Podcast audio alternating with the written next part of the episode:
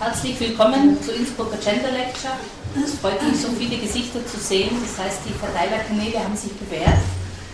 Ähm, die Innsbrucker Gender Lectures werden veranstaltet von der Forschungsplattform Geschlechterforschung der Universität Innsbruck und Radio Freirad. Also diese, dieser Vortrag wird auch aufgenommen.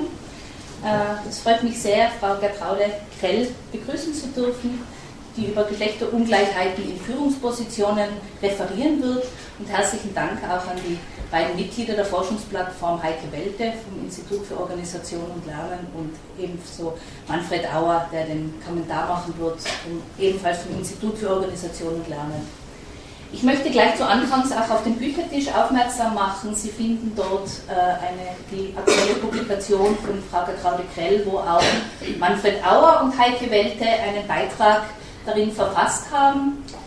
Und Sie finden auch die Innsbrucker Gender Lectures Band 1, wo die bisherigen Gender Lectures äh, schön übersichtlich äh, zusammengefasst sind. Sie können, wenn Sie dieses Buch lesen, einen schönen Einblick einerseits in die äh, Geschlechterforschungsthematiken bekommen und andererseits sehen Sie auch die Vielfalt, wie, aus wie vielen ähm, äh, Instituten und Richtungen die Forschungsplattform besteht.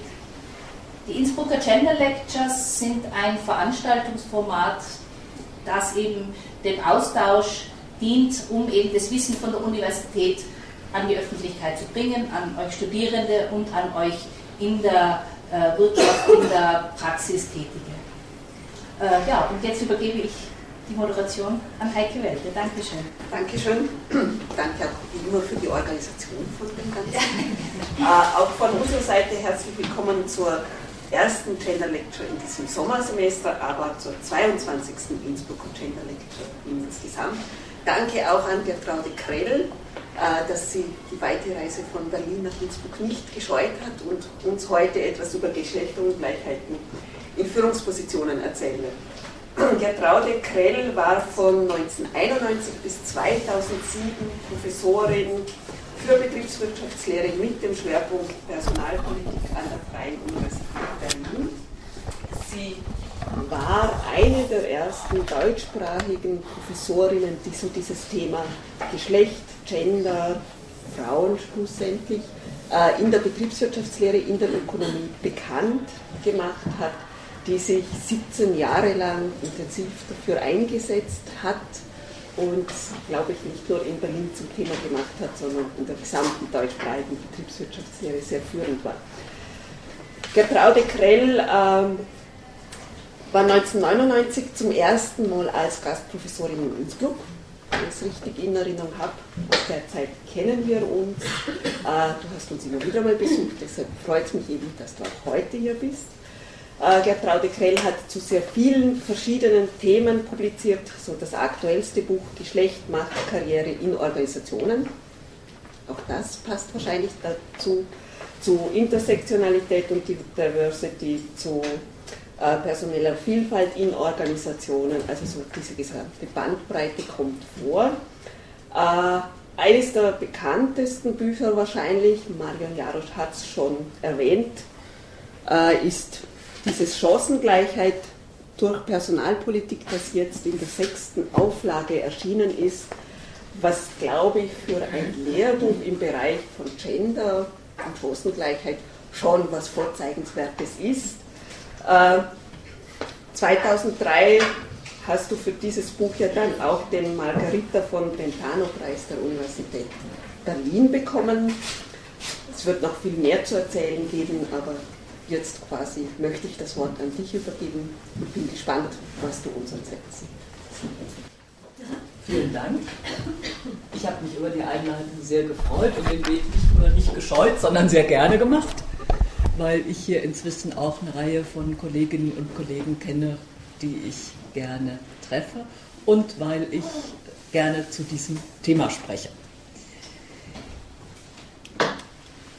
Ich habe das folgendermaßen gegliedert. Nach einem kurzen Auftakt möchte ich eingehen auf die Diskursforschung nach Foucault als Rahmen. Und das nach ist im doppelten Sinne, also einmal im Sinne von Foucault, aber auch äh, im Sinne derer, die nach ihm mit Diskurs gearbeitet haben. Dann möchte ich eingehen auf Geschlecht und Führung Und da, das zieht sich dann als roter Faden durch, ähm, geht es um Unterschiede oder um Unterscheidungen. Und das Gleiche dann nochmal im Sinne äh, von Karriere und Geschlecht, wobei ich da zunächst auch auf diskursive Fabrikationen von Karriere als Konstrukt eingehen werde. Und zum Schluss möchte ich noch drei Erweiterungen vornehmen.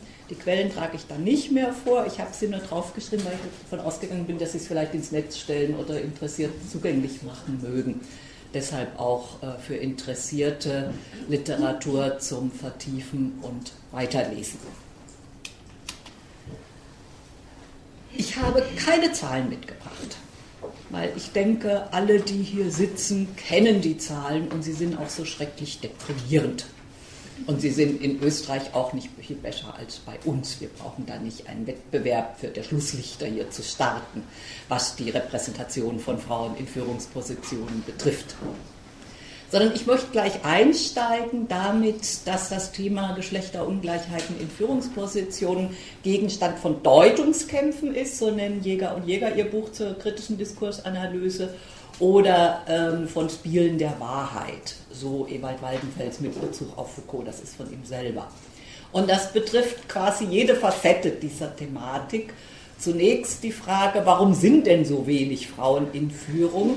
Das kann man, äh, wie wir das in unserem neuen Buch, das schon erwähnt worden ist, Geschlecht macht Karriere in Organisationen, ähm, gerahmt haben, das hat wirklich was von einem schwarzen Peter-Spiel. Also der Staat ist schuld, weil die Infrastruktur so schlecht, die Rahmenbedingungen, die Unternehmen sind schuld, die Personalpolitik, früher oder später geht aber dann der schwarze, die Männer sind natürlich auch ähm, beteiligt. Und früher oder später landet dieser schwarze Peter dann bei den Frauen. Da werde ich noch ausführlicher darauf eingehen, warum die den kriegen. Umstritten ist auch, sollten es überhaupt mehr Frauen sein? Und da gibt es Herren, die sich, in dem Fall wirklich die Männer, ähm, noch als Hüter der gläsernen Decke aufschwingen. Auch das werde ich vertiefen und deutlich sagen, nein, die wollen wir da gar nicht haben. Wenn ja, das ist doch, glaube ich, eher die Mehrheitsmeinung, es sollten mehr sein, ähm, dann ist auch umstritten, warum. Auf der einen Seite wird damit argumentiert, dass Frauen anders gleich besser führen und mit den ökonomischen Vorteilen. Das wird wiederum kritisiert als Kapitalisierung der Geschlechterdifferenz. Positiv gewendet kann man sagen, warum müssen ökonomische Vorteile überhaupt nachgewiesen sein, um eine Forderung nach gleichberechtigtem Zugang zu Führungspositionen zu untermauern? Warum nicht Recht und Gerechtigkeit? Und schließlich, wenn ja, wenn es mehr sein sollten, wie? Und auch da gibt es ganz viele umstrittene Themen. Eines der äh, wichtigsten umstrittenen ist die Frage Quote oder Nicht-Quote. Dazu habe ich mal, weil das auch nochmal Deutungskämpfe wirklich sehr deutlich macht, einfach eine Zusammenstellung von Schlagzeilen für Sie hier gemacht. Ach so, jetzt muss ich das ja vorlesen, weil das alles, normalerweise sagt man ja nicht alles äh, nochmal verbal, was auf der Folie steht, aber weil die Leute, die das dann im Radio hören, die Folie nicht sehen können, werde ich jetzt diese Regel verletzen und das, was auf der Folie steht, dann doch nochmal immer vorlesen. Sorry. Also Süddeutsche Zeitung, Frauen wollen die Quote. Von Frauenquoten hält sie nichts Martina Kötteritz als erste Chefin von IBM Deutschland. Da könnte man ganz viele andere hochkarätige Führungsfrauen anführen, die ähm, bekunden, dass sie das ohne Quote geschafft haben und man keine braucht. Die Zeitschrift Brigitte fragt, Frauenquote, brauchen wir sie wirklich? Die Süddeutsche dann wieder, Quote muss sein. Dann kann ich nur, wenn es noch zugänglich ist über Internet, allen ans Herz legen, eine wunderbare Klosse von Sibylle Berg welche Frau braucht schon die Quote? Welche Frau will denn befördert werden, nur weil das Gesetz es so vorschreibt? Keine. Dann die große Schlagzeile, Deutsche Telekom führt Frauenquote ein. Frauenquote ohne Kinderbetreuung sinnlos. Die FDP, Selbstverpflichtung statt Frauenquote und bei uns nicht nur die FDP bekanntlich. Und dann eine Schlagzeile, die viel Wirbel gemacht hat, auf die ich später auch nochmal komme, in der Wirtschaftswoche vom April 2011, wie die Frauenquote Männerkarrieren bedroht. Und das führt uns dann auch zum letzten Statement. Bald gibt es eine Diskussion um die Männerquote. Also hier haben wir das ganze Spektrum sozusagen von Positionierungen. Damit komme ich zur Diskursforschung nach Foucault als Rahmen. Dazu hier nur so viel. Foucault versteht Diskurse als Praktiken, die systematisch die Gegenstände bilden, von denen sie sprechen. Also es geht nicht um Abbildung von Realität, sondern um Fabrikation.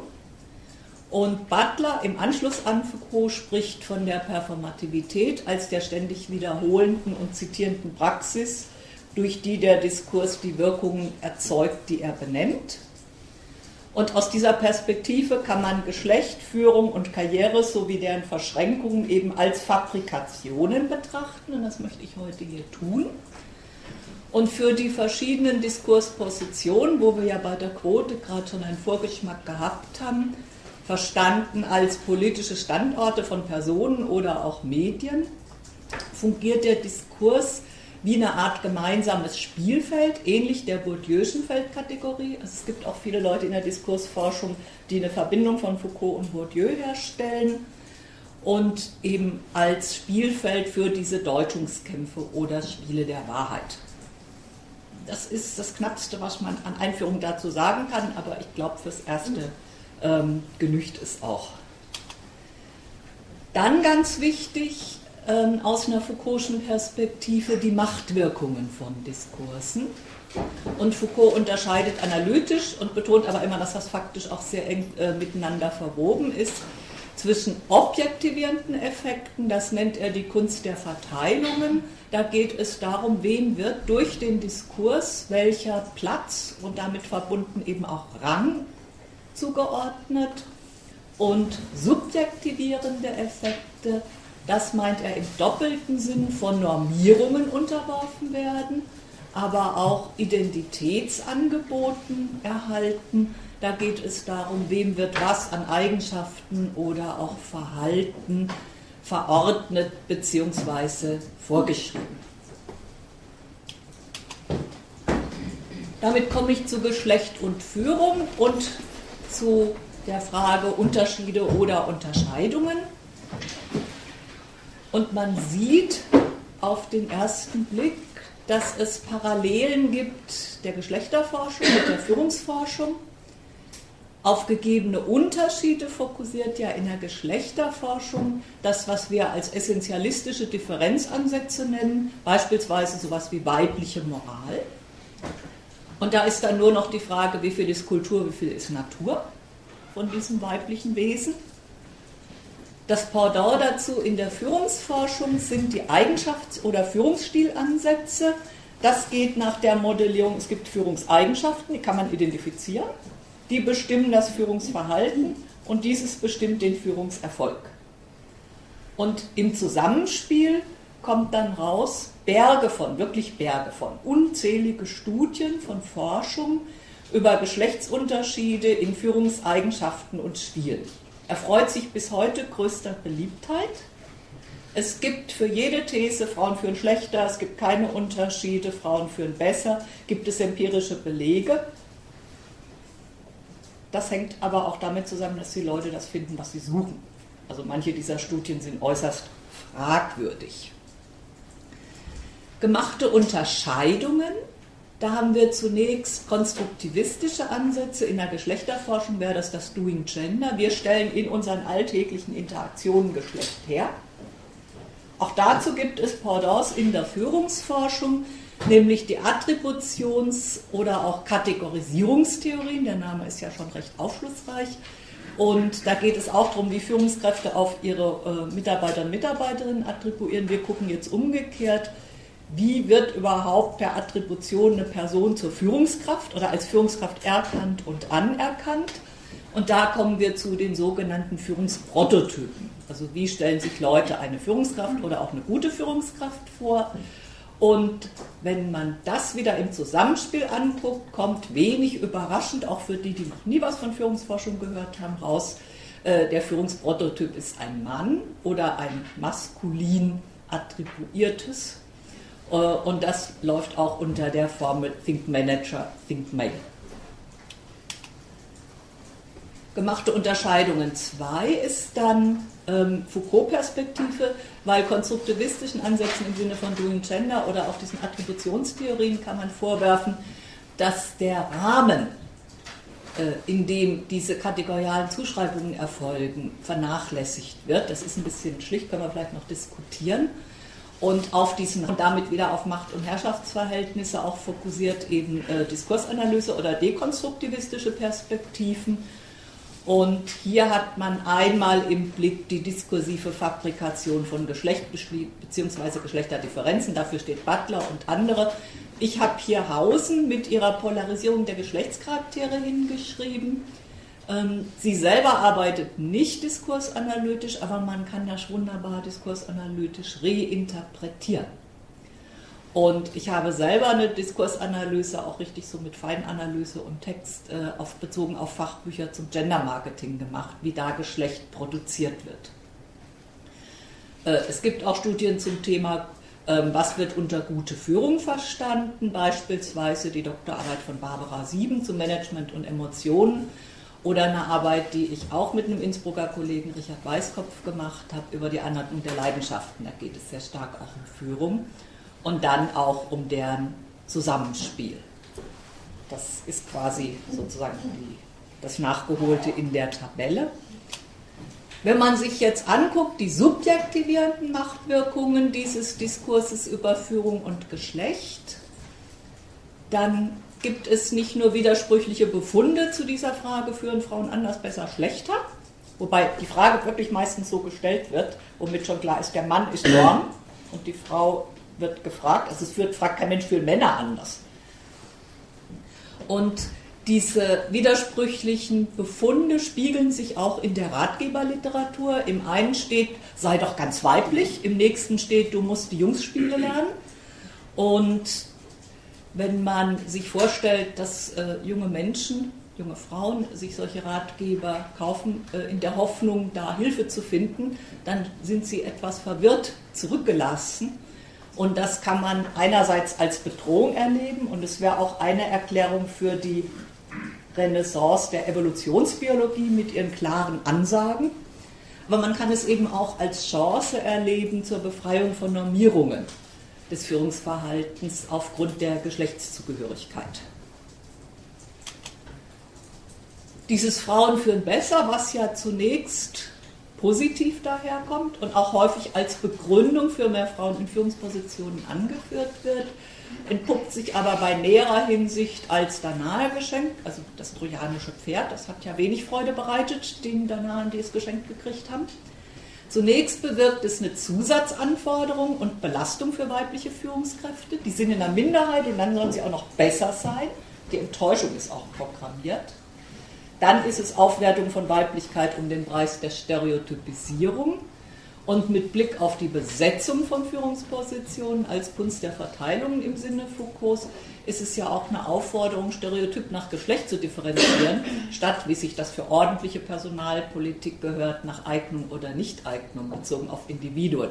Abgesehen davon hat es nicht den Effekt, dass massenhaft Frauen in Führungspositionen gelangen, weil alle verkünden, sie führen besser. Da sind offenbar gegenwirkende Kräfte am Werke. Und schließlich führt es, und das finde ich auch einen ganz wichtigen Aspekt, zur Stigmatisierung und Ausgrenzung jener Frauen, die nicht in dieses Geschlechterstereotyp passen. Und da habe ich zwei Kostproben. Regine Stachelhaus, Vorstandsmitglied E.ON AG, ähm, hat gesagt, wenn man glaubt, dass der Erfolg eines Unternehmens davon abhängt, dass möglichst viele verschiedene Talente und Persönlichkeiten daran mitarbeiten, dann will man keine Frauen, die sich männlich verhalten, in unförmigen Hosenanzügen rumlaufen und sich dazu noch die Haare streichholzkurz schneiden. Jetzt wissen Sie, warum ich hier im Rock stehe und nicht im Hosenanzug, weil das mit den Haaren ist nur schon passiert. Und beim FIDA-Forum, dem dritten FIDA, ist äh, Frauen in die Aufsichtsräte eine äh, sehr einflussreiche Initiative in Deutschland hat ähm, der Aufsichtsratsvorsitzende der Firma, die damals auf Platz 1 dieses WOP-Index, ist Women on Board Index, hatte, der wurde in einer Podiumsdiskussion interviewt, warum haben Sie denn so viele, relativ viele Frauen im Aufsichtsrat? Und dann hat er gesagt, Frauen sind fleißiger. Mehr Frauen verändern die Qualität. Es gibt mehr Austausch, ein anderes Miteinander. Und dann kam eben dieser denkwürdige Zusatz, es gibt auch Ausnahmen, Frauen, die sich wie Männer verhalten. Aber die brauchen wir nicht als Ergänzung. Das meine ich mit Stigmatisierung von Frauen, die nicht dem Stereotyp entsprechen. Damit komme ich zu Karriere und Geschlecht. Und hier möchte ich zunächst wie bei Führung auch kurz zeigen, dass Karriere als Konstrukt schon eine Fabrikation ist. Und hier lehne ich mich an die Habilschrift von dem Kollegen Auer an. Er hat drei Verständnisse von Karriere unterschieden. Von einem sehr weiten wird es immer enger und im ganz weiten Sinn in der Soziologie ähm, gängig Karriere als universelle Lebensform und da findet man dann nicht nur die von Manfred Auer untersuchten Vereinbarungskarrieren, sondern auch sowas wie Bildungskarrieren, Krankheitskarrieren bis hin zu Sucht- und kriminellen Karrieren, also Dinge, die wir eher negativ besetzt haben auch. Enger gefasst bezieht sich dann Karriere auf Erwerbsarbeit im Zeitablauf und aus der Sicht der BWL, die auf, oder, äh, die auf das Personal guckt, wo dann immer schon die Organisation mitgedacht ist, bei der dieses tätig ist, ist dann Karriere jede beliebige Stellenfolge im betrieblichen Stellengefüge.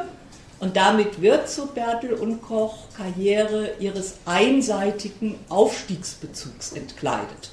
Das könnte man auch ideologiekritisch angehen. Und es geht dann bis hin zum Downward Movement, also Abstieg, wäre dann nach dieser Definition auch Karriere.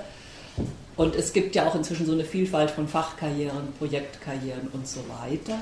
Wenn man jetzt nicht aus der Sicht der Organisation guckt, sondern aus der Sicht der Beschäftigten, dann kann Karriere eben auch stattfinden, indem man die Organisation wechselt oder die Arbeitgebenden wechselt. Oder was ja gerade bei Frauen nicht selten ist, den Ausstieg in die Selbstständigkeit wählt. Im engsten Sinn, und um die soll es im Folgenden gehen, wird dann Karriere als Aufstieg beruflicher Erfolg definiert. Und da habe ich äh, eine lakonisch äh, kurze, aber treffende Charakterisierung in dem Buch Karrierepolitik von Hitzler und Fadenhauer gefunden. Karriere machen im Sinn von mehr Befugnisse, mehr Einfluss, mehr Macht, mehr Ressourcen, mehr Aufmerksamkeit, mehr Optionen, mehr Prestige bzw. höheren Status und in der trivialsten, aber keineswegs irrelevantesten Form ein höheres Einkommen. Da muss man allerdings bei Frauen schon wieder Abstriche machen, weil der Gender Pay Gap, also der Abstand zwischen den Frauen- und Männerlöhnen, gibt es auch und insbesondere in Führungspositionen. Und was weniger bekannt ist, weil ja immer gesagt wird, auch wenn mehr Frauen in Führungspositionen wird er insgesamt kleiner, er ist in Führungspositionen überdurchschnittlich groß. Also je weiter man nach oben kommt in den Organisationen, desto größer werden die Abstände zwischen dem, was Frauen und was Männer verdienen.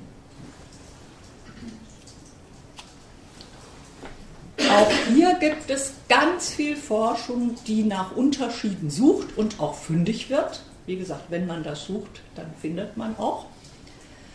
Und nachdem wir jahrelang die Diskussion hatten, führen Frauen schlechter, ähm, ist die Forschung jetzt draufgekommen, dass der Mangel an Frauen in Führungspositionen nicht auf fehlende Führungskompetenz zurückzuführen ist, sondern auf mangelnde Aufstiegskompetenz. Und die Förderung von Aufstiegskompetenz ist auch Gegenstand einer ganzen Reihe von Projekten, die im Rahmen äh, eines Forschungsprogramms, was unser Bundesministerium für Bildung und Forschung äh, aufgelegt hat, Frauen an die Spitze stattfinden. Beispielsweise mikropolitische Kompetenz durch Coaching erhöhen. Also wo im Rahmen eines Projektes Frauen gecoacht werden und dann geguckt, was haben sie dazu gelernt, was hat es ihnen gebracht. Es gibt, es geht aber nicht nur ums Aufsteigen können, also im Sinne von Aufstiegskompetenz, sondern auch ums Aufsteigen wollen. Da habe ich das Beispiel Forschung zu Lehrerinnen genommen. Man könnte auch anderes, aber da kann man es so hübsch zeigen. In einer älteren Studie wird Lehrerinnen generell Aufstiegsabstinenz bescheinigt. Noch 2007 konstatieren Fahrenwald und Porter zusammenfassend, der Forschungsstand belege klar, dass sich die Aufstiegsmotivation von Lehrerinnen häufig unterscheidet von der ihrer männlichen Kollegen, also geringer ist im Klartext. Und ähm, das sind jetzt nur zwei Beispiele von ganz vielen. Und dagegen polemisieren Winterhager und Schmidt in ihrer Studie die 330 Lehrerinnen, die sie interviewt haben und für die Schulleitung durchaus eine weibliche Ambition sei, die existierten in der Forschung gar nicht, weil man da ja nur diese Abstinenten kennt. Und sie sagen dann noch oder schreiben, diese beständig wiederholte Behauptung, Lehrerinnen hätten überhaupt kein Interesse an Schulleitungspositionen, befestige eben nur Klischeevorstellungen über diese nicht ambitionierten Lehrerinnen und verhinderten eine differenzierte Betrachtung dieser Gruppe. Also auch hier nochmal der Hinweis auf die Effekte. Wenn man das lang genug behauptet, dann glauben es auch alle. Dann gibt es noch Unterschiede in der Führungsmotivation. Und das war bei einer Tagung, ähm, wurde das vorgestellt, wo einige dieser BMBF-Projekte von Frauen an die Spitze erste Ergebnisse vorgestellt haben. Dann wurde berichtet über eine Studie aus Hamburg ähm, und ein Ergebnis war, dass Frauen im Durchschnitt eine höhere Ausprägung in den Furchtkomponenten ihrer Motivation bekundet haben. Und das wurde einfach referiert, ohne Kommentar. Und der Kollege Domsch, äh, die beiden kennen ihn, auch ein älterer Kollege, inzwischen im Ruhestand, sehr lange mit diesen Themen beschäftigt, wir haben uns angeguckt und gesagt, naja, da waren auch sehr viele Praktikerinnen, was machen die jetzt eigentlich damit, mit so einem Befund, wenn der einfach so als gesicherte Erkenntnis haben wir rausgekriegt. Und ich habe mir dann ähm, mal überlegt, wie könnte man das interpretieren? Eine Interpretation ist ja, Frauen es ist eine Eigenschaft von Frauen, sich weniger zuzutrauen oder furchtsamer zu sein. Es gab mal, äh, Ältere kennen das vielleicht noch, dieses Fear for Success. Das wurde auch Frauen als Eigenschaft zugeschrieben, aber auch heftig kritisiert. Eine andere Interpretation ist, es gibt eben diese defizitären Zuschreibungen, sie können es nicht und Frauen übernehmen das in ihr Selbstbild, also im Sinne auch von Subjektivierung, Senso Foucault. Eine wieder andere Interpretation ist, Frauen antizipieren, dass sie als Führungskräfte unter Beobachtung und unter Verdacht stehen. Und dann ist die Furcht nämlich durchaus berechtigt. Darauf komme ich noch. Und eine vierte, und das hat auch keinen Anspruch auf Vollständigkeit, Ihnen fallen vielleicht noch andere ein, Interpretationen, die ich anbieten möchte, ist, Männer äußern Befürchtungen seltener, weil das nicht mit dem herrschenden Bild von Männlichkeit bzw. ihrem Selbstbild vereinbar ist. Und das zeigt eben schon, wie schwierig das ist, wenn man mit solchen Messergebnissen ähm, hausieren geht. Deshalb mein Plädoyer, nicht nur meins, von diesen Suchen nach Unterschieden, ähm, den Blickwinkel zu verschieben auf die Praktiken der Unterscheidung und dafür auch erstmal zwei Beispiele. Es gibt ja diese Studie auch äh, von der Zeitschrift Brigitte, ich werde nicht von der gesponsert, ähm, von Almendinger, Frauen an die Spitze heißt sie. Und Almendinger hat rausgekriegt, dass junge Frauen, also die hat auch Befragungen gemacht, ganz nach oben zu kommen, genauso erstrebenswert finden wie junge Männer. Sie hat keine Unterschiede in der Führungsmotivation festgestellt. Was sie aber festgestellt hat, ist, dass die jungen Männer in einer Weise gefördert werden, dass viele von ihnen berufliche Ambitionen entwickeln, die sie zunächst gar nicht hatten. Und wenn man jetzt noch weitergeht, kann man sagen, die Frauen werden in Weise behindert, dass ihre beruflichen Ambitionen auf der Strecke bleiben. Komme ich noch drauf. Befragungen von Sonja Bischoff verdeutlichen die Relevanz von Einkommenshöhe und Gerechtigkeit für die Aufstiegsmotivation von Frauen. Und Bischof zieht daraus den Schluss, dass diejenigen, die Frauen zum Aufstieg motivieren wollen, leistungsgerecht vergüten sollen. Und dann sieht man, wenn die einen sagen, die Frauen haben Defizite, kommt sie halt zu dem Schluss, ähm, wenn ihr euer Gehaltssystem gerecht macht, dann haben die Frauen auch mehr Aufstiegsmotivation. Das zeigt einfach auch, wie unterschiedlich dann die Gestaltungsempfehlungen ausfallen, wenn man den Blickwinkel verschiebt. Ich wollte dann auch einen empirischen Beitrag zur Frage Unterscheidungen machen und habe, während ich zu diesem Thema gesessen bin, Karrierefrauen, Frauenkarrieren, ausgehend von Think Manager, Think Male und auch von Simone de Beauvoirs anderes Geschlecht, mich gefragt, gibt es eigentlich auch Karrieremänner oder Männerkarriere? Oder ist Karriere per se männlich und Männersache? Und bin dann, das war wirklich so eine spontane Idee, dachte, ich google jetzt mal, ausgehend von der Hypothese, dass ich eben ganz viel zu Karriere Frauen und Frauenkarriere finde und äh, ganz wenig oder nichts zu Karriere Männern oder Männerkarrieren. Was ist, es war äh, Mitte April 2011, das wird noch wichtig, deshalb äh, das Datum nochmal äh, in Erinnerung behalten.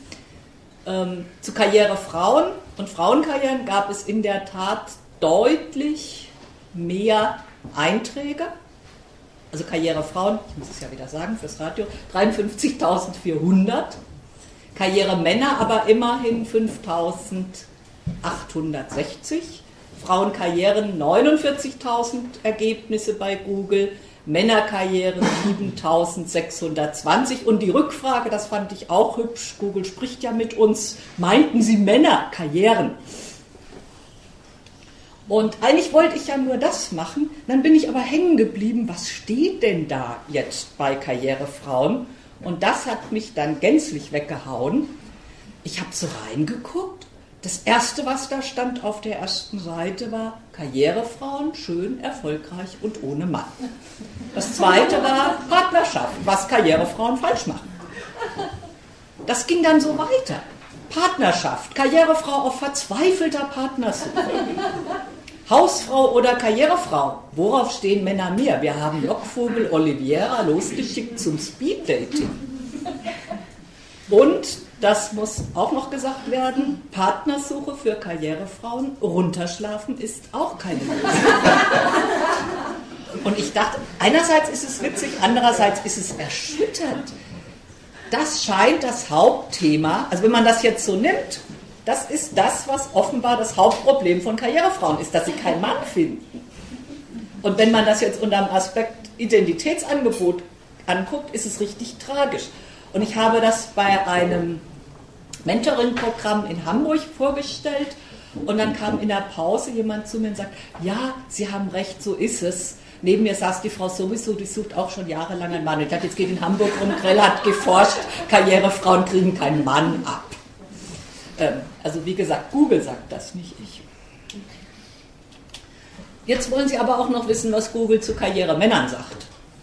Da werden auf den ersten beiden Seiten thematisiert berufsbezogene Geschlechtervergleiche mit Karrierefrauen, fünf, also sechsmal fünfmal Vereinbarkeitsprobleme und einmal immerhin auch die Frage aufgeworfen, wie attraktiv die Damen Karrieremänner mit einer 70-Stunden-Woche finden. Ich glaube, es war parship.de, aber auch das nicht als Werbeblock missverstehen.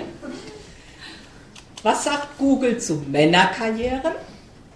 Und jetzt kommt nämlich äh, diese relativ hohe Zahl an Ergebnissen, ist dadurch erklärt, dass 5340 Mal es um diese Schlagzeile, die ich ganz am Anfang bei der Quotendiskussion schon mal hatte, aus der Wirtschaftswoche vom 8. April, wie die Frauenquote Männerkarrieren bedroht. Das hat die Gemüter heftig erhitzt.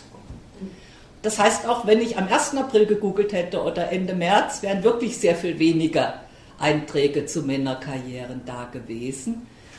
Dann folgt 321 Einträge zu einem Projekt über familienfreundliche Väterkarrieren und 153 auch zu einem Projekt Vätervorbilder über Männerkarrieren in Familie und Beruf. Also deine Vereinbarungskarrieren sind da auch vertreten in modernerem Gewand. Dann, was sagt Google zu Frauenkarrieren? Auch hier geht es schwerpunktmäßig um Hindernisse. 20.000 Mal Vorurteile der Männer und 1790 mal Doppelbelastung. Und interessant ist, dass diese Reihenfolge oder diese Gewichtung sich mit Forschungsergebnissen deckt. Wenn man weibliche Führungskräfte befragt, was sie behindert, äh, kommt auch sehr viel häufiger Vorurteile der Männer als Doppelbelastung. Und Frauenkarrieren behindernde Praktiken sind eben nicht nur erforscht in Bezug auf, mit denen sie beruflich als Vorgesetzte und Kollegen zu tun haben, sondern auch äh, bezogen auf Ehepartner. Und deshalb heißt zum Beispiel ein Buch über Frauenkarrieren, hat im Untertitel Hürdenläufe in Partnerschaft und Arbeitswelt. Also positiv gewendet, nicht nur Augen auf bei der Berufswahl, sondern auch bei der Partnerwahl. Jetzt zu Erklärungen. Das war ja jetzt noch ein bisschen, was sagt die Forschung dazu, nach diesem Einblick in die Welt des Googles? Schon Laborexperimente mit zwei beliebig gebildeten Gruppen ergeben sowas wie eine elementare Kategorisierung zwischen Eigengruppe und Fremdgruppe, immer mit dem Effekt der Eigengruppenfavorisierung. Und solange wir überwiegend Männer in Führungspositionen haben, wirkt sich diese Eigengruppenfavorisierung zum Nachteil von Frauen aus. Dafür gibt es einige Konstrukte, die ich jetzt aber mal überspringe. Dann wissen wir aus der soziologischen Forschung, dass soziale Majoritäten, also höher gewertete oder sich als höherwertig begreifende oder auch etablierte, wie das bei Elias und Skotzen heißt, generell ihre Privilegien gegenüber sozialen Minoritäten bzw. Außenseitern oder in unserem Fall Außenseiterinnen zu verteidigen. Durch Distinktion, das ist der Ausdruck, den Bourdieu gebraucht, oder Lobklatsch, so heißt es bei Elias und Skotzen. Das heißt einfach herausstellen der eigenen Vorzüge. Was haben wir, was ihr nicht habt? Ich werde das gleich noch illustrieren. Auf der einen Seite bezogen auf die Eigengruppe oder eben durch Stigmatisierung, das ist ja das Thema bei Goffman, oder auch Schimpfklatsch, wie das bei Elias und Skotzen heißt, bezogen auf die anderen. Da kann man sagen, Kinder oder Teilzeit als Stigma, warum Frauen das einfach nicht hinkriegen oder dafür nicht geeignet sind. Oder auch die Unterstellung, Frauen verdankten ihren Karriereerfolg, wenn er den Eintritt nicht Leistung, sondern weiblichen Waffen, was immer sich darunter im Einzelfall vorgestellt wird. Oder eben auch der Quote. Dazu möchte ich dann Herrn Sattelberger, den Personalvorstand der Telekom, zu Wort kommen lassen, den wir gewinnen konnten für einen Beitrag in der sechsten Auflage der dazu äußert, das Killerwort Quotenfrau ist eines der, Killerwort gefällt mir auch schon gut, ist eines der hinterhältigsten Worte, um zu verhindern, dass aus einer realen Quote von 10 zu 90 vielleicht eine von 30 zu 70 wird. Und zu verhindern, dass die Schattenseiten der Karrierepolitik vieler Unternehmen ans Tageslicht kommen oder zu sichern, dass auch im Schatten weiterhin Politik gemacht werden kann, das spreche ich, also ich Sattelberger, so offen an, weil ich meiner Herkunftsprofession Personalentwicklung zutiefst verpflichtet bin. Und ich finde unglaublich beeindruckend in diesem Beitrag, wie er auch beschreibt, wie an formalen Regelungen vorbei Seilschaften funktionieren. Also er beschreibt in dem Artikel die Praktiken der Karrierepolitik wie das immer wieder funktioniert, selbst in einem Unternehmen, was ewig schon Frauenförderung, Chancengleichheit, Diversity macht, dass die Männer an den Frauen vorbeiziehen. Und so begründet er auch die Notwendigkeit, eine Quote zu setzen. Anderes Beispiel zum Thema Distinktion. Äh, die German Consulting Group hat männliche Führungskräfte befragt und die haben bekundet, Teamfähigkeit, soziale Kompetenz und so weiter das sei alles schön und gut für den Aufstieg ins mittlere Management. Aber wer nach ganz oben wolle, der brauche Entschlusskraft, Durchsetzungskraft, Risikobereitschaft. Und was Sie schon ahnten, das, was man fürs mittlere Management braucht, das ist das, was den Frauen zugeschrieben wird. Für ganz oben, das ist das, was die Herren sich selber zuschreiben. Das nennt man Distinktion. Jetzt auch noch die Hüter der gläsernen Decke. Das finde ich so beeindruckend, weil wenn ich die Jahreszahl weglassen würde, würden Sie vielleicht denken, ich berichte eine Studie aus den 1900 irgendwelchen Jahren. Es ist aber in diesem Jahrtausend. Herr Wippermann hat mit den Herren Interviews geführt. Vielleicht war das auch gut, dass ein Herr sie interviewt hat.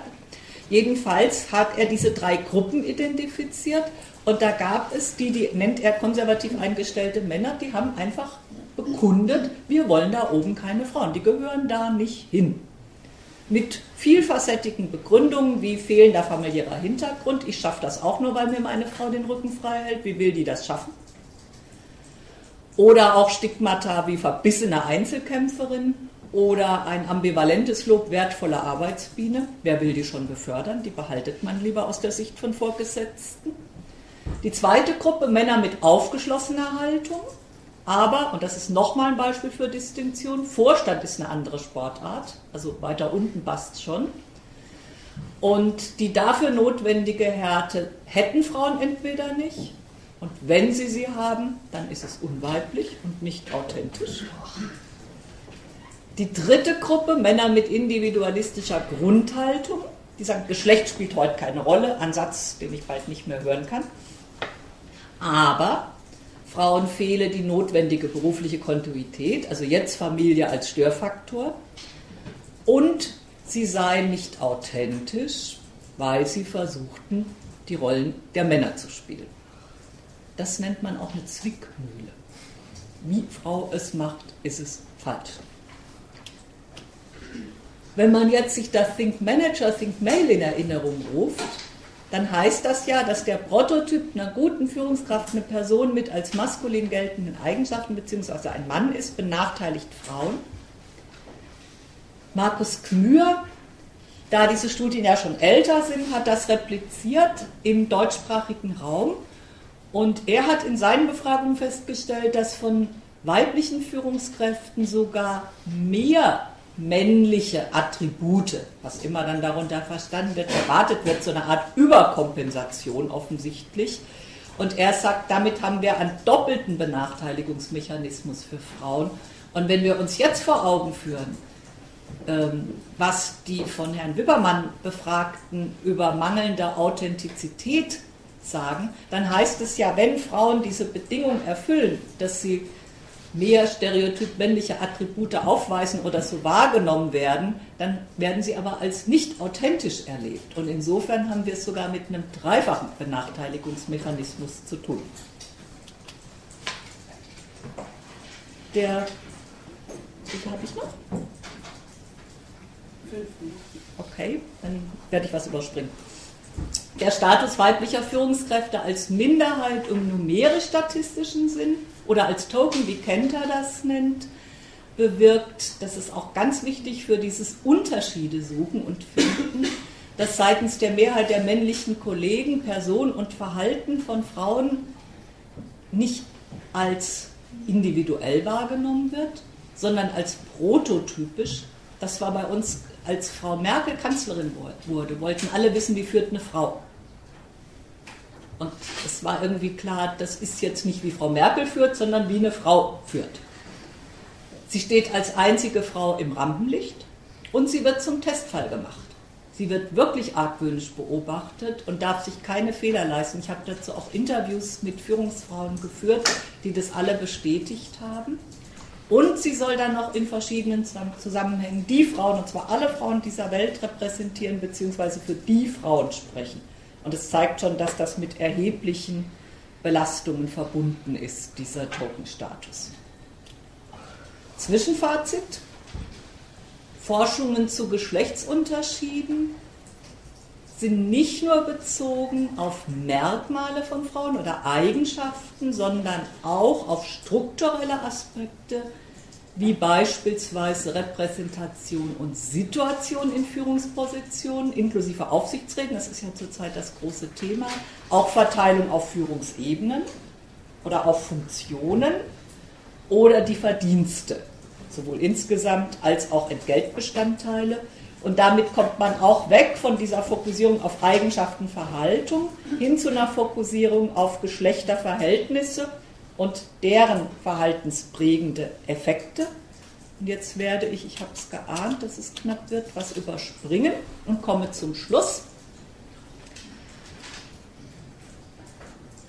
Zu meinen drei Erweiterungen. Ich habe ja bisher diskursanalytisch im weitesten Sinne argumentiert. Und ich denke, dass es sinnhaft ist, eine Erweiterung auf das vorzunehmen, was äh, Foucault als Dispositiv bezeichnet und er versteht unter Dispositiv ein heterogenes Ensemble, das eben über Diskurse hinaus auch Institutionen, architekturale Einrichtungen, Entscheidungen, Gesetze, administrative Maßnahmen, wissenschaftliche Aussagen, Lehrsätze umfasst. Dann, und das ist aber wichtig, das sind nur die Elemente des Dispositivs, diese Aufzählung. Das Dispositiv selbst ist das Netz, was zwischen diesen Elementen geknüpft wird. Und es geht immer um eine Manipulation von Kräfteverhältnissen, ein strategisches, rationelles Eingreifen, dessen Auslöser ein Notstand ist. Das heißt, wenn wir Personalpolitik gucken, haben wir es ja nicht nur mit Diskursen, wobei die Abgrenzung ist schwierig, das können wir vielleicht in der Diskussion nochmal vertiefen, je nachdem, wie eng oder weit ich Diskurs definiere. Wenn ich Diskurs nur Text habe, bin ich sehr schnell äh, am Ende mit Diskurs.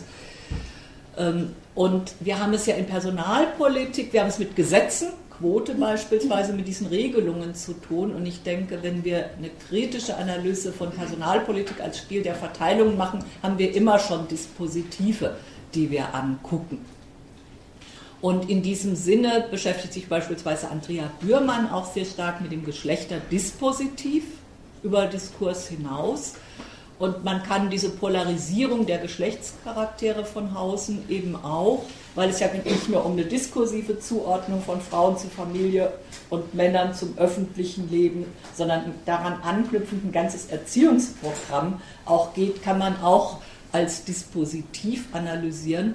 Und der Notstand war damals eben diese Trennung, so ist ja der zweite Teil des Aufsatzes, auch eine Spiegelung der Dissoziation von Berufs- und Familienleben.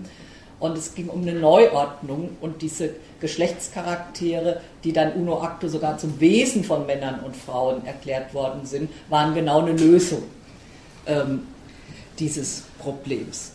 Oder eben Quoten kann man auch in diesem Sinne als Widerstandspunkte im Machtnetz des Geschlechterdispositivs begreifen, wenn man jetzt über Diskurs im engeren Sinne hinausgeht. Das ist die erste Erweiterung, wo ich denke, da steckt noch ganz viel an Möglichkeiten drin, mit dem Dispositivkonzept zu arbeiten. Die zweite, das ist in dem Zwischenfazit schon angeklungen, ich habe mich ja sehr stark konzentriert auf dieses Unterschiede versus Unterscheidungen. Auch da gibt es aber unterschiedliche Lesarten. Die erste ist die, die ich bisher weitgehend äh, verfolgt habe, dass man das nämlich als antagonistische, nicht vereinbare Diskurspositionen versteht, eben auf der einen Seite essentialisierende oder auch naturalisierende Differenzansätze, die das weibliche Wesen festschreiben, oder auch Axel e. Knapp hat es mal genannt, die Ikonisierung des Weiblichen. Und auf der anderen Seite eben dekonstruktivistische Perspektiven von Geschlecht, die auf die Fabrikation abstellen. Das wäre die erste Lesart. Die zweite ist aber, das klang in dem Zwischenfazit schon an, dass Unterschiede, Unterscheidungen nicht einfach alternative Optionen sind, sondern in tausend Schleifen miteinander verknüpft, wie Günther Ortmann in seinem Beitrag zu BWL und Gender Studies das ausgedrückt hat. Der heißt tausend Schleifen.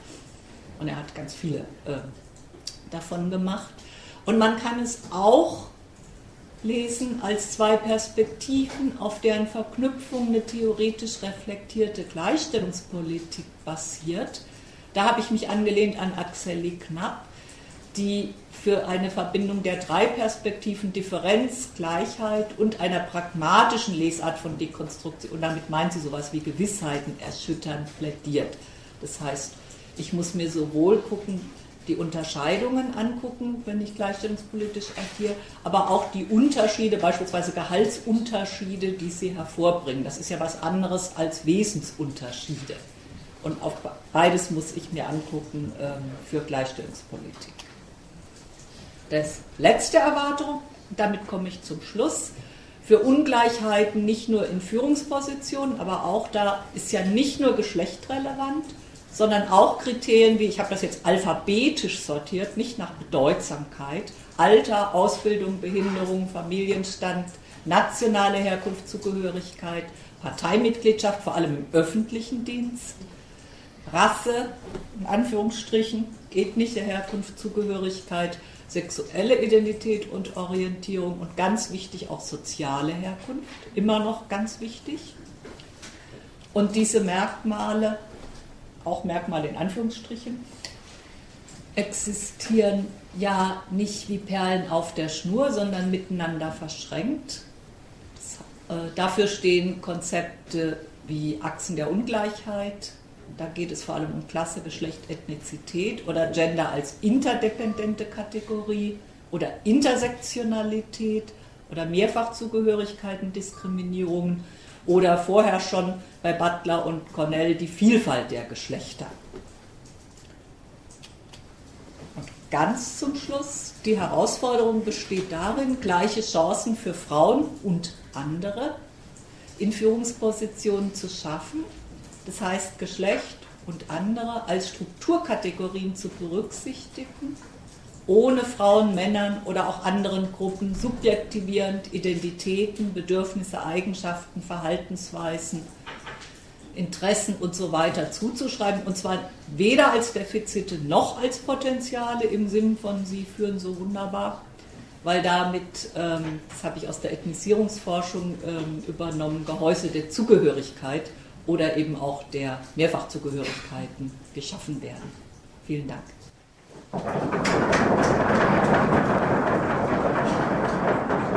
Ja, vielen Dank, Frau Krell.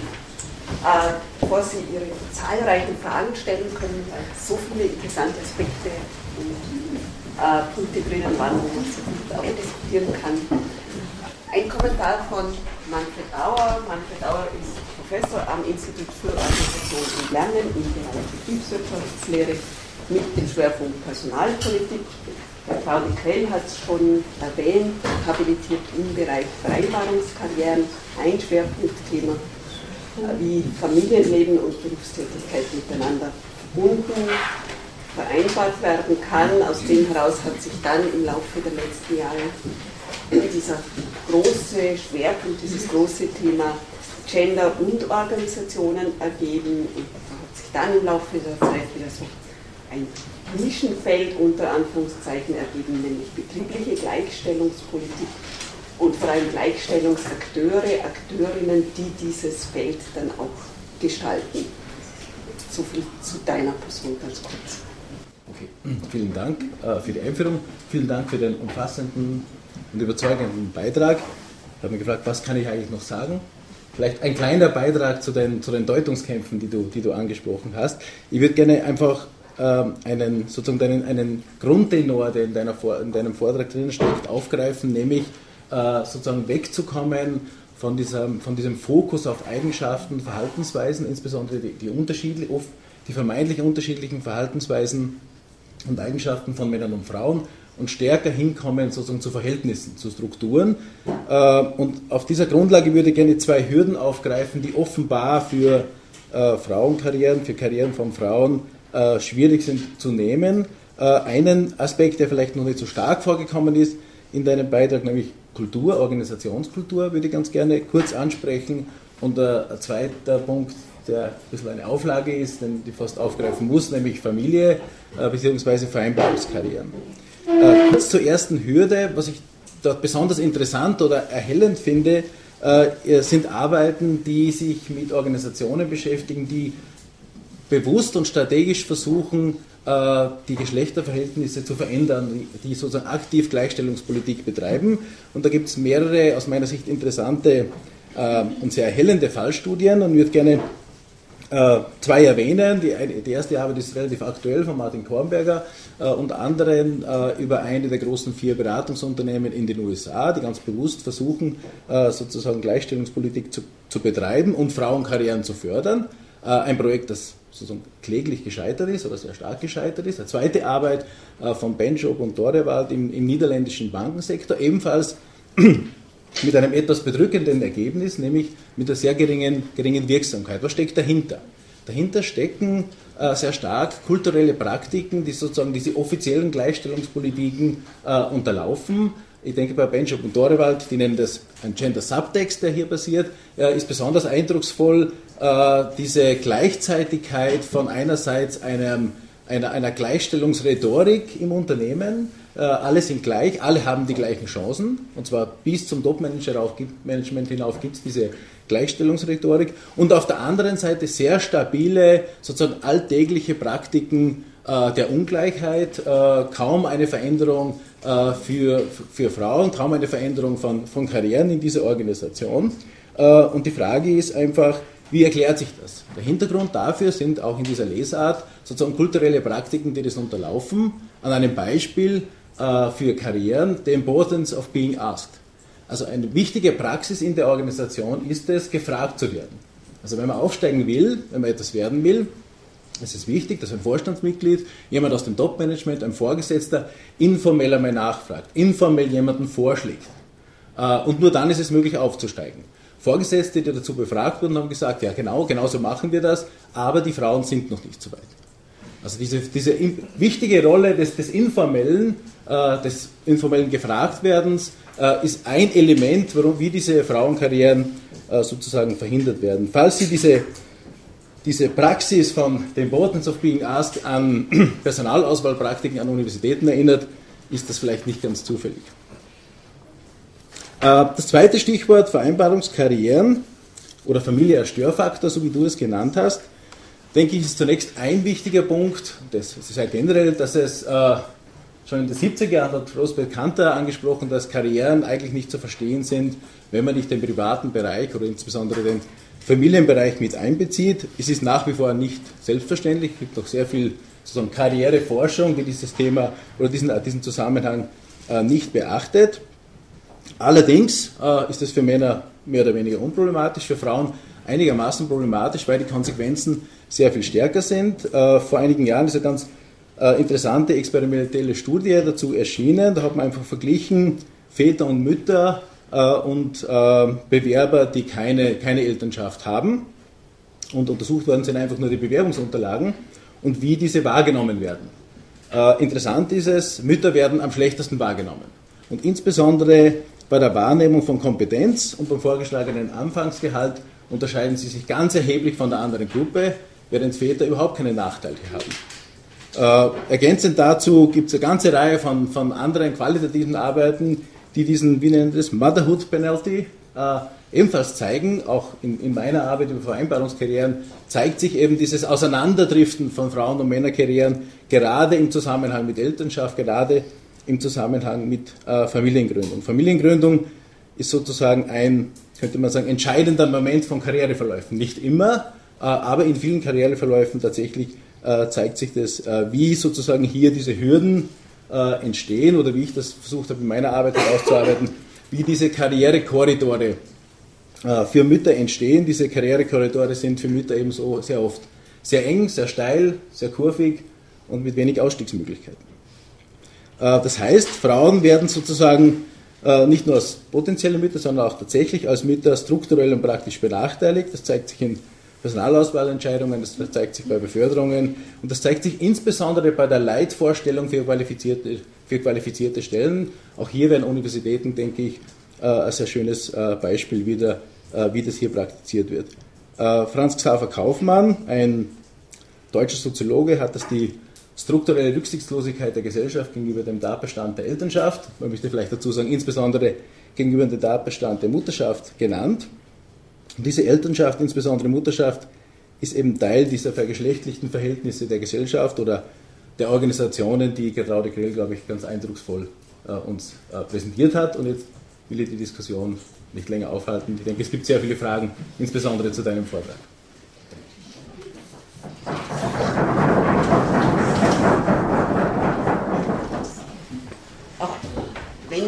Die Studie organisiert, glaube ich, können wir trotzdem schon mit den Fragen, mit der Diskussion beginnen. Danke für den Kommentar noch einmal. Gibt es Fragen, Kommentare zu dem, was Sie gehört haben? Ja. Ich habe eine Frage, und zwar haben Sie vorher gemeint, äh, dass Sie es nicht mehr hören können, dass Geschlechter heutzutage egal sind. Äh, wie haben Sie das genau gemeint? Bei der einen ja, ich weiß, was Sie meinen. Ich finde, dass es nicht zutrifft und es verschleiert Herrschaftsverhältnisse. Also ich habe das oft auch in meinem, an meiner eigenen Uni, inzwischen bin ich ja Pensionistin, wenn es um Besetzung von Stellen ging. Es gibt ja da diese Vorzugsregelungen und wenn dann Kollegen sagen, mir ist das wurscht, ob jemand Mann oder Frau ist. Und wenn man genau guckt, ist es aber eben nicht egal. Und es gibt ganz viele Unternehmen, wo auch bekundet wird, uns ist das egal. Und es stimmt einfach nicht. Das meine ich mit, ich kann es nicht mehr hören. Weil es ist immer so eine Bekundung, für uns ist es egal. Und es stimmt aber nicht wirklich. Weil eigentlich, also ich persönlich impliziere nicht gern Geschlechtsarbeit. Wissen Sie, was ich meine?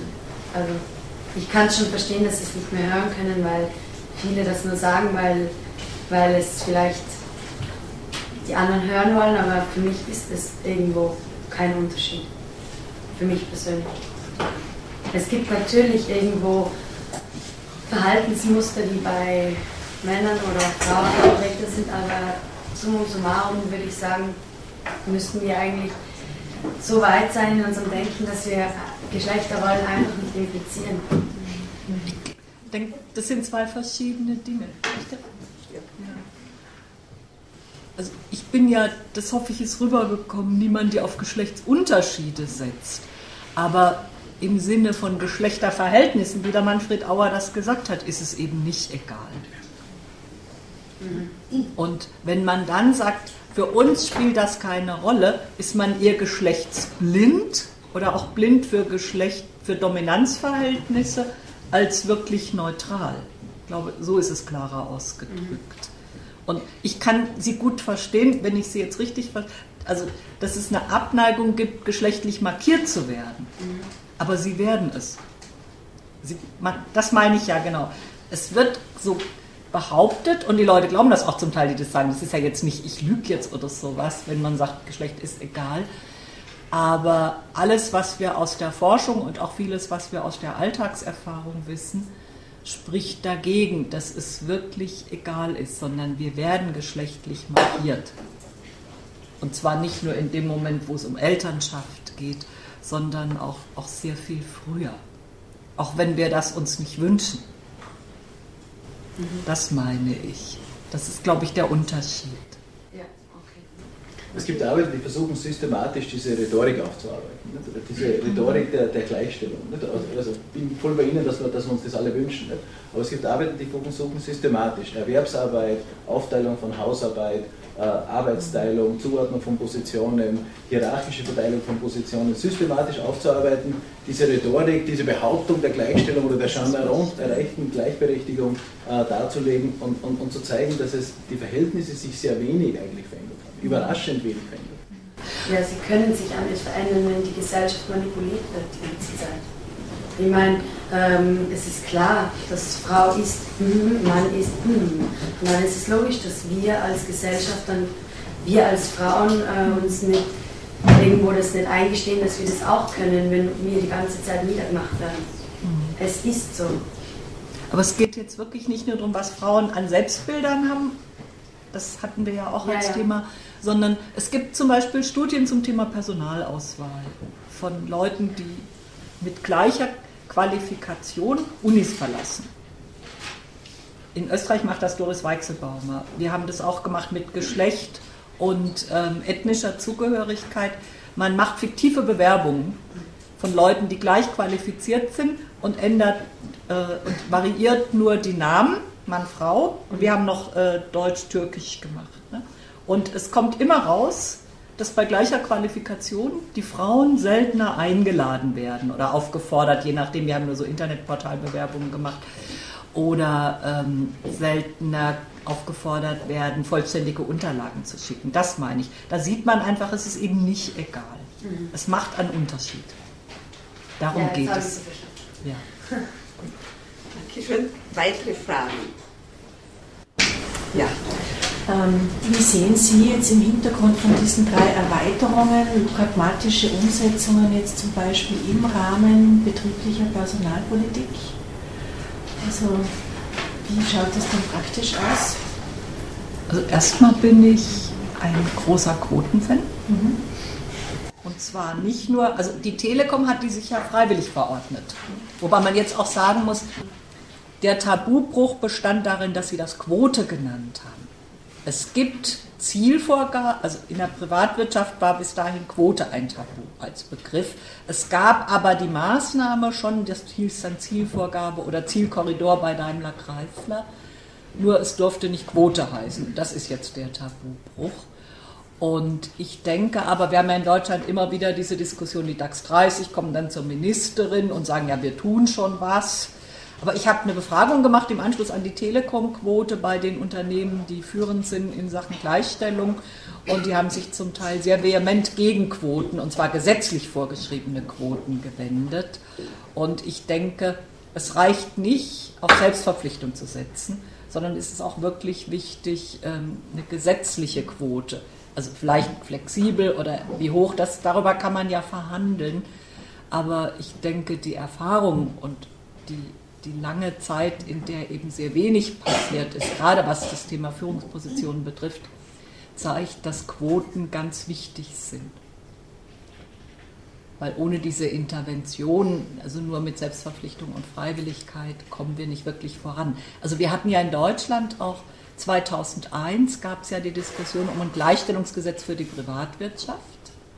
Das wurde von den Arbeitgebern äh, erfolgreich per Lobbyismus verhindert. Und es gab dann eine freiwillige Vereinbarung zwischen der Bundesregierung und den Arbeitgeberverbänden. Und inzwischen herrscht weitgehend Einigkeit darüber, dass die an zwei Punkten überhaupt nicht gegriffen hat. Und das eine ist das Thema Frauen in Führungspositionen, wobei es ja nicht nur um die Anteile geht, sondern auch die Situation darin, eben zum Beispiel das Geld. Und das zweite ist äh, generell Entgelt. Da haben wir ja zum Teil sogar die Abstände wieder größer.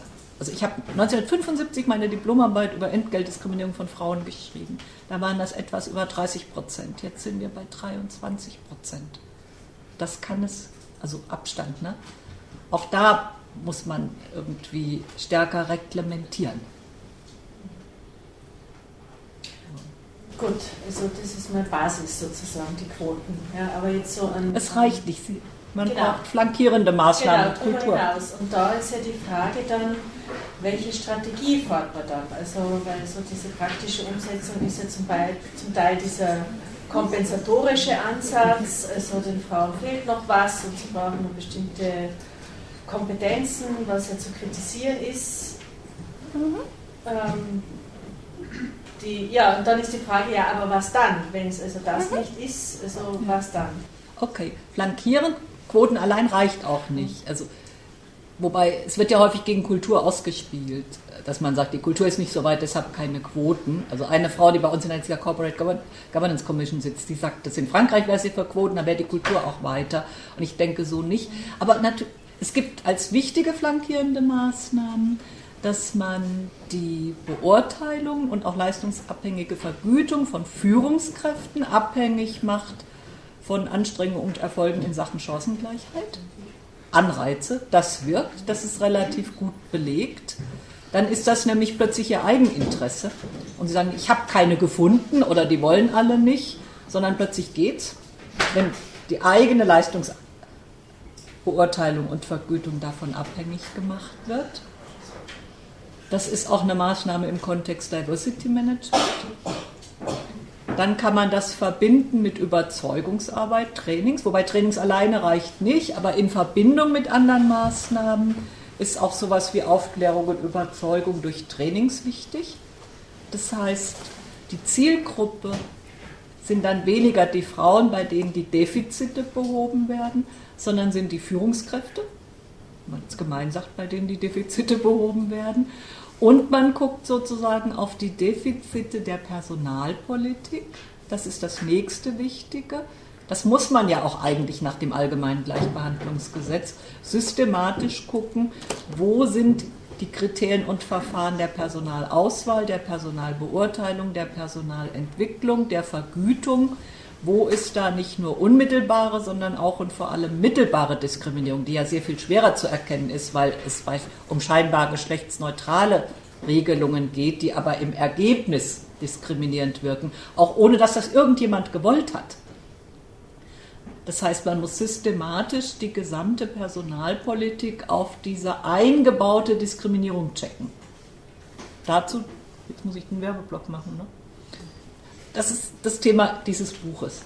Da ist wirklich angefangen von Auswahl, Beurteilung, Vergütung, alle Bereiche systematisch geguckt, wo ist da Diskriminierung eingebaut wie gesagt, das ist nicht bösartig, dass es jemand unbedingt absichtsvoll macht, sondern das passiert oft auch hinter dem Rücken derjenigen, die diese Verfahren basteln. Aber wenn man Kriterien und Verfahren prüft, wird man in der Regel fündig. Das ist auch ganz wichtig. Also, dass man die gesamte Personalpolitik checkt auf eingebaute, nicht nur unmittelbare, sondern auch mittelbare Diskriminierung. Und dass man Führungskräfte Anreize aufklärt, aber auch an, also nicht nur Trainings, sondern Anreize setzt, dass sie ein Eigeninteresse an einer diskriminierungsfreieren Personalpolitik kriegen. Das sind wichtige Maßnahmen. Und das führt at the long run auch zu einem Kulturwandel. Also wenn es nicht, das ist natürlich, das was Manfred Auer gesagt hat, ist ein Problem, wenn das sozusagen Legitimationsfassaden bleiben und dahinter, ähm, auf, Neuberger hat das mal die Hinterbühne genannt, auf der Hinterbühne äh, so weitergespielt wird äh, wie vorher gespielt, dann greift das alles eben nicht. Das heißt, ich muss immer sehr genau gucken, ob das wirklich greift oder ob auf der Hinterbühne irgendwas anderes gespielt wird. Und ein, aber ein wirklicher Kulturwandel würde eben die Hinterbühne auch erreichen. Oder die Unterbühne oder wie immer man das nennen will. Da gibt es natürlich Wechselwirkungen. Ich denke mir nur, das, das Beispiel Frauenquote, dort wo schon länger eingeführt wird, ist, ist da ja ganz interessant, ganz trivial. In Norwegen ist die Wahrnehmung von Frauen in Führungspositionen offenbar schon ganz andere. Nur an, an einem Beispiel, der Arbeitgeberverband war gegen die Einführung der Frauenquote und befürwortet es jetzt in Norwegen. Äh, weil führende Vertreter sagen, es hat super funktioniert. Das, und, und das hat die Wahrnehmung. Die Wirtschaft ist nicht zusammengebrochen. Wobei, vielleicht eine Ergänzung, weil es ja auch immer diese Studien gibt, bringen das jetzt mehr Frauen im Aufsichtsrat, gerade mit Blick auf Norwegen. Aber wir haben in diesem neuen Buch auch ähm, ein Forschungsteam, auch eine Frau aus Norwegen dabei, die sich da sehr gut auskennt. Und da zeigt sich eben auch diese simple Rechnung, Frauen bringen das, wenn mehr da sind, das ist zu simpel, sondern man muss, weil das dann auch sehr schnell wieder auf die Frauen, also sind die anders oder machen die das besser, ähm, guckt sondern man muss sehr genau gucken, das zeigt auch das Beispiel Norwegen, unter welchen Bedingungen arbeiten diese Frauen in den Aufsichtsräten. Auch da sind die Verhältnisse wichtig. Das zeigt gerade die Norwegen-Forschung. Dass es zu kurz greift, einfach zu sagen, wenn wir jetzt, es gibt ja auch immer diese magische Zahl, es müssen mindestens drei im Aufsichtsrat sein, dann wird alles anders. Gerade von Norwegen können wir lernen, dass es wirklich auch darauf ankommt, unter welchen Bedingungen die Frauen dort arbeiten. Und das heißt eben auch, ob sie als feindliche Elemente, die da qua Quote reingezwungen von den Kollegen behandelt werden oder ob sie gewertschätzt werden. Das ist eine ganz wichtige Bedingung, wie das Klima da ist. Marion? Ich würde, weil Sie jetzt die mittelbare Diskriminierung äh, äh angesprochen haben, einfach ein Praxisbeispiel würde mich noch sehr interessieren. Mhm. Ist, sicher mal ist es, geht es um die Kinderbetreuung und die Kinderbetreuungsmöglichkeiten auch, aber was noch zum Beispiel? Also der Prototyp von mittelbar Diskriminierten sind Teilzeitbeschäftigte. Also es gibt zum Beispiel Studien, wer schneidet bei der Leistungsbeurteilung schlecht ab. Und da kommt man auf drei Gruppen. Das sind Frauen in männerdominierten Berufen, beispielsweise weibliche Führungskräfte. Das hängt mit diesem Think Manager, Think Male zusammen. Das gibt Frauen in frauendominierten Berufen. Da setzt sich das aus der Arbeitsbewertung fort. Da gibt es ja auch, auch in Tarifverträgen eine Unterbewertung frauendominierter Tätigkeiten und das setzt sich dann bei der individuellen Leistungsbewertung fort. Und generell werden auch, das ist relativ gut beforscht, Teilzeitbeschäftigte kriegen schlechtere Leistungsbeurteilung, was besonders paradox ist, weil wir aus zig Studien wissen, dass in der kurzen Zeit eher mehr Leistung relativ gebracht wird als weniger Leistung. Und das wäre ein, klasse, äh, ein Paradebeispiel für mittelbare Diskriminierung, weil ja Teilzeitbeschäftigte überwiegend Frauen sind. Aber das erwischt dann auch, und das gilt übrigens sowohl für die Teilzeitbeschäftigten als auch für die frauendominierten Berufe, als unterbewertet, da ist auch Arbeit und Leistung unterbewertet, das trifft dann auch die Männer in diesen Gruppen. Und das andere Beispiel ist eben diese Arbeitsbewertung. Da haben wir sehr lange selber geforscht, ähm, weil häufig ja auch gesagt wird, bei uns kann es gar keine Entgeltdiskriminierung geben, wir zahlen nach Tarif. Und Tarifverträge sind ja geschlechtsneutral. Ich weiß nicht, ob es in Österreich so war. In Deutschland war es so, dass Tarifverträge früher nach dem Zweiten Weltkrieg noch so waren, dass es sogenannte Frauenlohngruppen oder Frauenabschlagsklauseln gab. Da hieß es irgendwie, Frauen kriegen 30 Prozent weniger. Das stand in den Tarifverträgen. Das wurde dann für nicht rechtens erklärt. Und dann gab es Leichtlohngruppen. Das ist so ein Beispiel. Leichtlohngruppen Wobei bei uns das Gericht, was diese Frauenlohngruppen für äh, nichtig erklärt hat oder für rechtswidrig, hat den Weg zu den Leichtlohngruppen gewiesen. Das heißt, in dieser Urteilsbegründung sollte sich aber herausstellen, dass Frauen überwiegend leichtere Arbeiten verrichten, dann ist nichts dagegen einzuwenden aus rechtlicher Sicht, wenn sie weniger verdienen. Und die Tarifvertragsparteien haben das dankbar aufgegriffen und sofort Leichtlohngruppen geschaltet. Die wurden dann unter die untersten Lohngruppen. Und dann gab es Untersuchungen, was Sie schon ahnen, wer ist denn faktisch in diesen Leichtlohngruppen? Und es kam raus, dass das überwiegend Frauen waren. Und dann wurde gesagt, damals gab es das Konstrukt mittelbare Diskriminierung und gab es eine Anfrage im Bundestag, 70er Jahre sind wir inzwischen, ob das nicht eine verdeckte Form von Frauendiskriminierung ist. Und es gibt übrigens bei uns, das ist auch sowas, ne? das heißt dann Leichtlohngruppe, das ist mittelbare Diskriminierung. Und inzwischen gibt es bei uns äh, bei der Reform des Tarifvertragswesens im öffentlichen Dienst, was eine ganze Wissenschaft für sich ist, gibt es jetzt plötzlich wieder Vergütungsgruppen, die heißen einfachste, einfache und einfachste Tätigkeiten. Und das ist, besteht der Verdacht, dass es sozusagen eine neue Version dieser Leichtlohngruppen ist. Und die Hans-Böckler-Stiftung, eine gewerkschaftsnahe Forschungsförderung, ähm, hat jetzt gerade zwei Doktorarbeiten dazu, ist am Fördern. Ähm, und eine, die untersucht, dass, ob das tatsächlich so ist, dass das auch eine mittelbare Diskriminierung ist. Und ich äh, vermute stark, dass sie fündig wird weil das sind hausarbeitsnahe Dienstleistungen, diese einfachen Tätigkeiten und da sind überwiegend Frauen drin. Das sind so Beispiele für mittelbare Diskriminierung. Da steht nicht drauf, Frauen kriegen weniger, aber es kommt dabei raus, dass Frauen weniger kriegen oder benachteiligt sind. Also bei Entgelt kann man das immer am besten zeigen.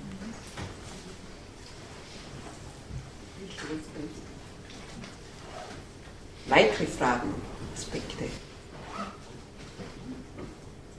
Darf ich eine, darf ich eine Frage stellen? Ja, sicher. Ähm, du hast auch ein ja, Fragerecht, Manfred. ich glaube, was, was immer äh, nicht ganz einfach nachzuvollziehen ist und vielleicht auch missverständlich sein kann bei dieser Diskursanalyse, dass es äh, Diskurs sehr schnell mit Diskussion oder mit, mit Texten äh, äh, ähm, verwechselt wird und bei Foucault ist das ja etwas breiter, ange, breiter angelegt. Das heißt, diese, diese Unterscheidung zwischen sozusagen der Rhetorik und dem Materiellen, was tatsächlich passiert, die ist eigentlich für diese Diskursanalyse so nicht gültig. Also vielleicht könntest du kurz nochmal, es sind auch viele Studierende da, könntest du kurz nochmal ein bisschen erklären, wie diese Diskursanalyse gemeint ist und wie das mit sozusagen Praktiken zusammenhängt. Also einmal in, in dieser Definition, er sagt ja, Diskurse sind Praktiken. Das ist ganz wichtig. Und wenn man Diskurs weit fasst und nicht nur im Sinne von Text, also die Leute, die kritische Diskursanalyse machen, sagen immer, das hat eine Materialität. Wenn ich, deshalb habe ich ja auch das gesagt, dass es über Text hinausgeht. Ähm, ich mache mal ein ganz anderes Beispiel. Ich nehme an, viele von Ihnen kennen äh, Daniel Goleman mit seiner emotionalen Intelligenz als Erfolgsfaktor. An, da kann man es eigentlich ganz gut zeigen, auch so eine Materialität.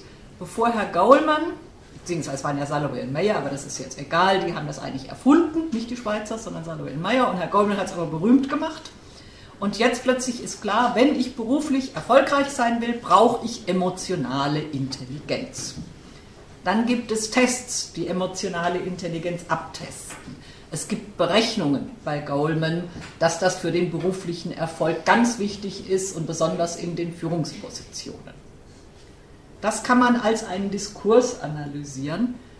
Und bevor Goldman dieses in die Welt gesetzt hat, wäre man nicht auf die Idee gekommen, Menschen danach zu sortieren, ob sie emotional intelligent oder nicht oder mehr oder weniger sind.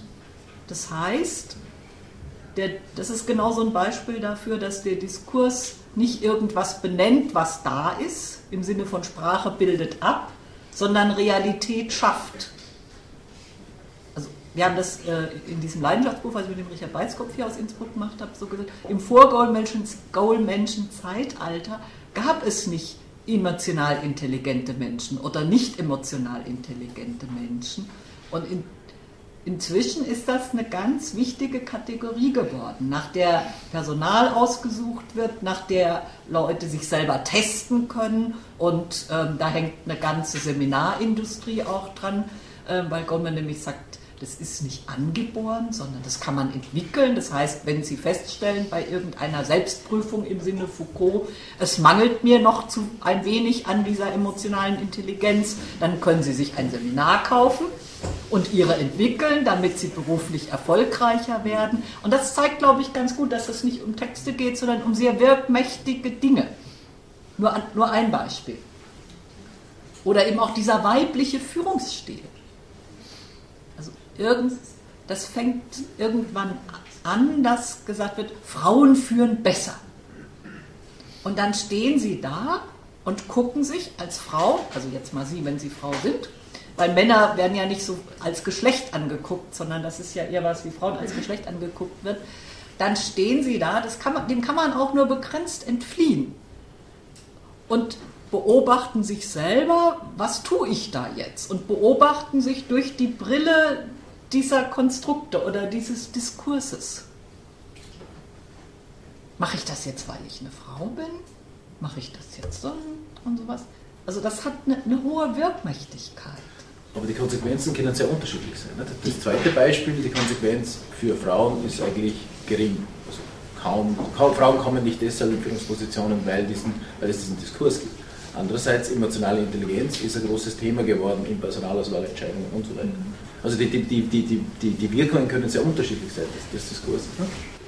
In der Tat. Das meinte ich ja auch, als ich gesagt habe, bei, bei den objektivierenden Wirkungen. Also man kann gut damit, dass Frauen schlechter, es geht ja bis heute, also es gibt ja nicht nur diese Idee, Frauen führen besser, sondern es gibt ja parallel immer Frauen führen schlechter, also hier die Hüter der gläsernen Decke und da kann man dann schon legitimieren. Ne? Das ist ja das Interessante. Äh, Frauen führen schlechter, hat Effekte. Damit wird nämlich begründet, warum so wenig in Führungspositionen sind.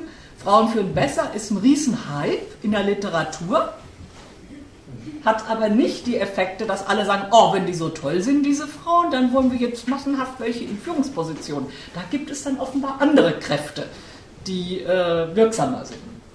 Das ist ja wirklich das Interessante. Und außerdem, es gibt ja Interpretationen zu diesem äh, weibliche Führung als Erfolgsfaktor. Wenn man das jetzt nicht als reine Verschleierung oder Ideologie abtut, ähm, dann gibt es ja Interpretationen, die sagen, das ist ein Appell an männliche Führungskräfte, sozusagen ihre Führung etwas von dem Macho-Stil äh, runterzukriegen. Wobei auch das wieder widersprüchlich ist, weil dann ähm, gezeigt wird, beispielsweise, ähm, ich glaube, es war sogar auch die Wirtschaftswoche, die haben dann mal geguckt, das, was so beschworen wird als Soft Skills, sind das denn wirklich die Führungskräfte, die das haben? Das war noch vor der emotionalen Intelligenz übrigens. Sind das die Führungskräfte, die mächtig sind, die viel verdienen? Und dann kam raus, ah, ah, ich glaube, der Titel hieß Haudegen, immer noch gefragt. So, also die totgesagt, der totgesagte Macho-Führungsstil, der äh, hat es gebracht. Also da muss man dann auch immer gucken, weil weil viel auch Ideologie, das darf man ja eigentlich als Diskursanalyterin gar nicht sagen, weil da gibt es ja nicht Ideologie, Ideologiekritik hat ja immer die Idee, es gibt eine Wirklichkeit und die ist durch Ideologie verschleiert. Und, und bei Diskurs gibt es ja nicht diese Wirklichkeit an sich, aber kritische Diskursanalyse hat manchmal Berührungspunkte auch mit Ideologiekritik. Und dann muss man eben gucken, was hat das für Effekte. Also wenn alle reden von diesen tollen Soft Skills, und in Wirklichkeit, aber wenn man guckt, was macht sich verdient in Geld, das gar nicht so eine Rolle spielt. Das kann man dann auch nicht immer so klar beantworten, was da eigentlich die Effekte sind. Zumal es ja bei Foucault auch weniger äh, bei der Dispositivanalyse denkt er, äh, kommt jetzt Strategie.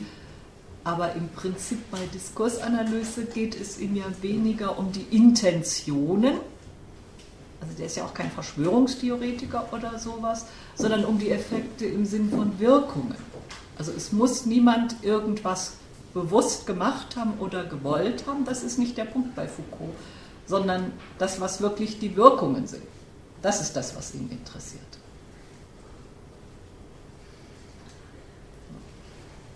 Gut, Dankeschön. Also so mit Blick auf die Uhr und dass sich doch schon die ersten Reihen lichten.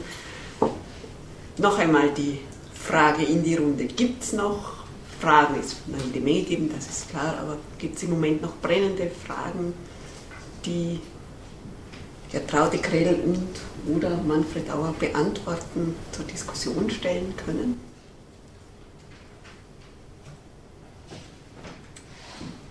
Wenn nicht, dann noch einmal danke euch beiden, danke Ihnen fürs Kommen, fürs Zuhören, fürs Mitdiskutieren und quasi Hinweis für die nächste Gender Lecture. Am 17. April sehen wir uns wieder quasi in so guter Besetzung zur Reaktualisierung eines rassistischen Bevölkerungsdiskurses. Thilo Sarasins Schrift Deutschland schafft sich ab von Anna Bergmann am Institut für Erziehungswissenschaft der Universität Innsbruck. Und ansonsten einen schönen Abend wünsche ich Ihnen.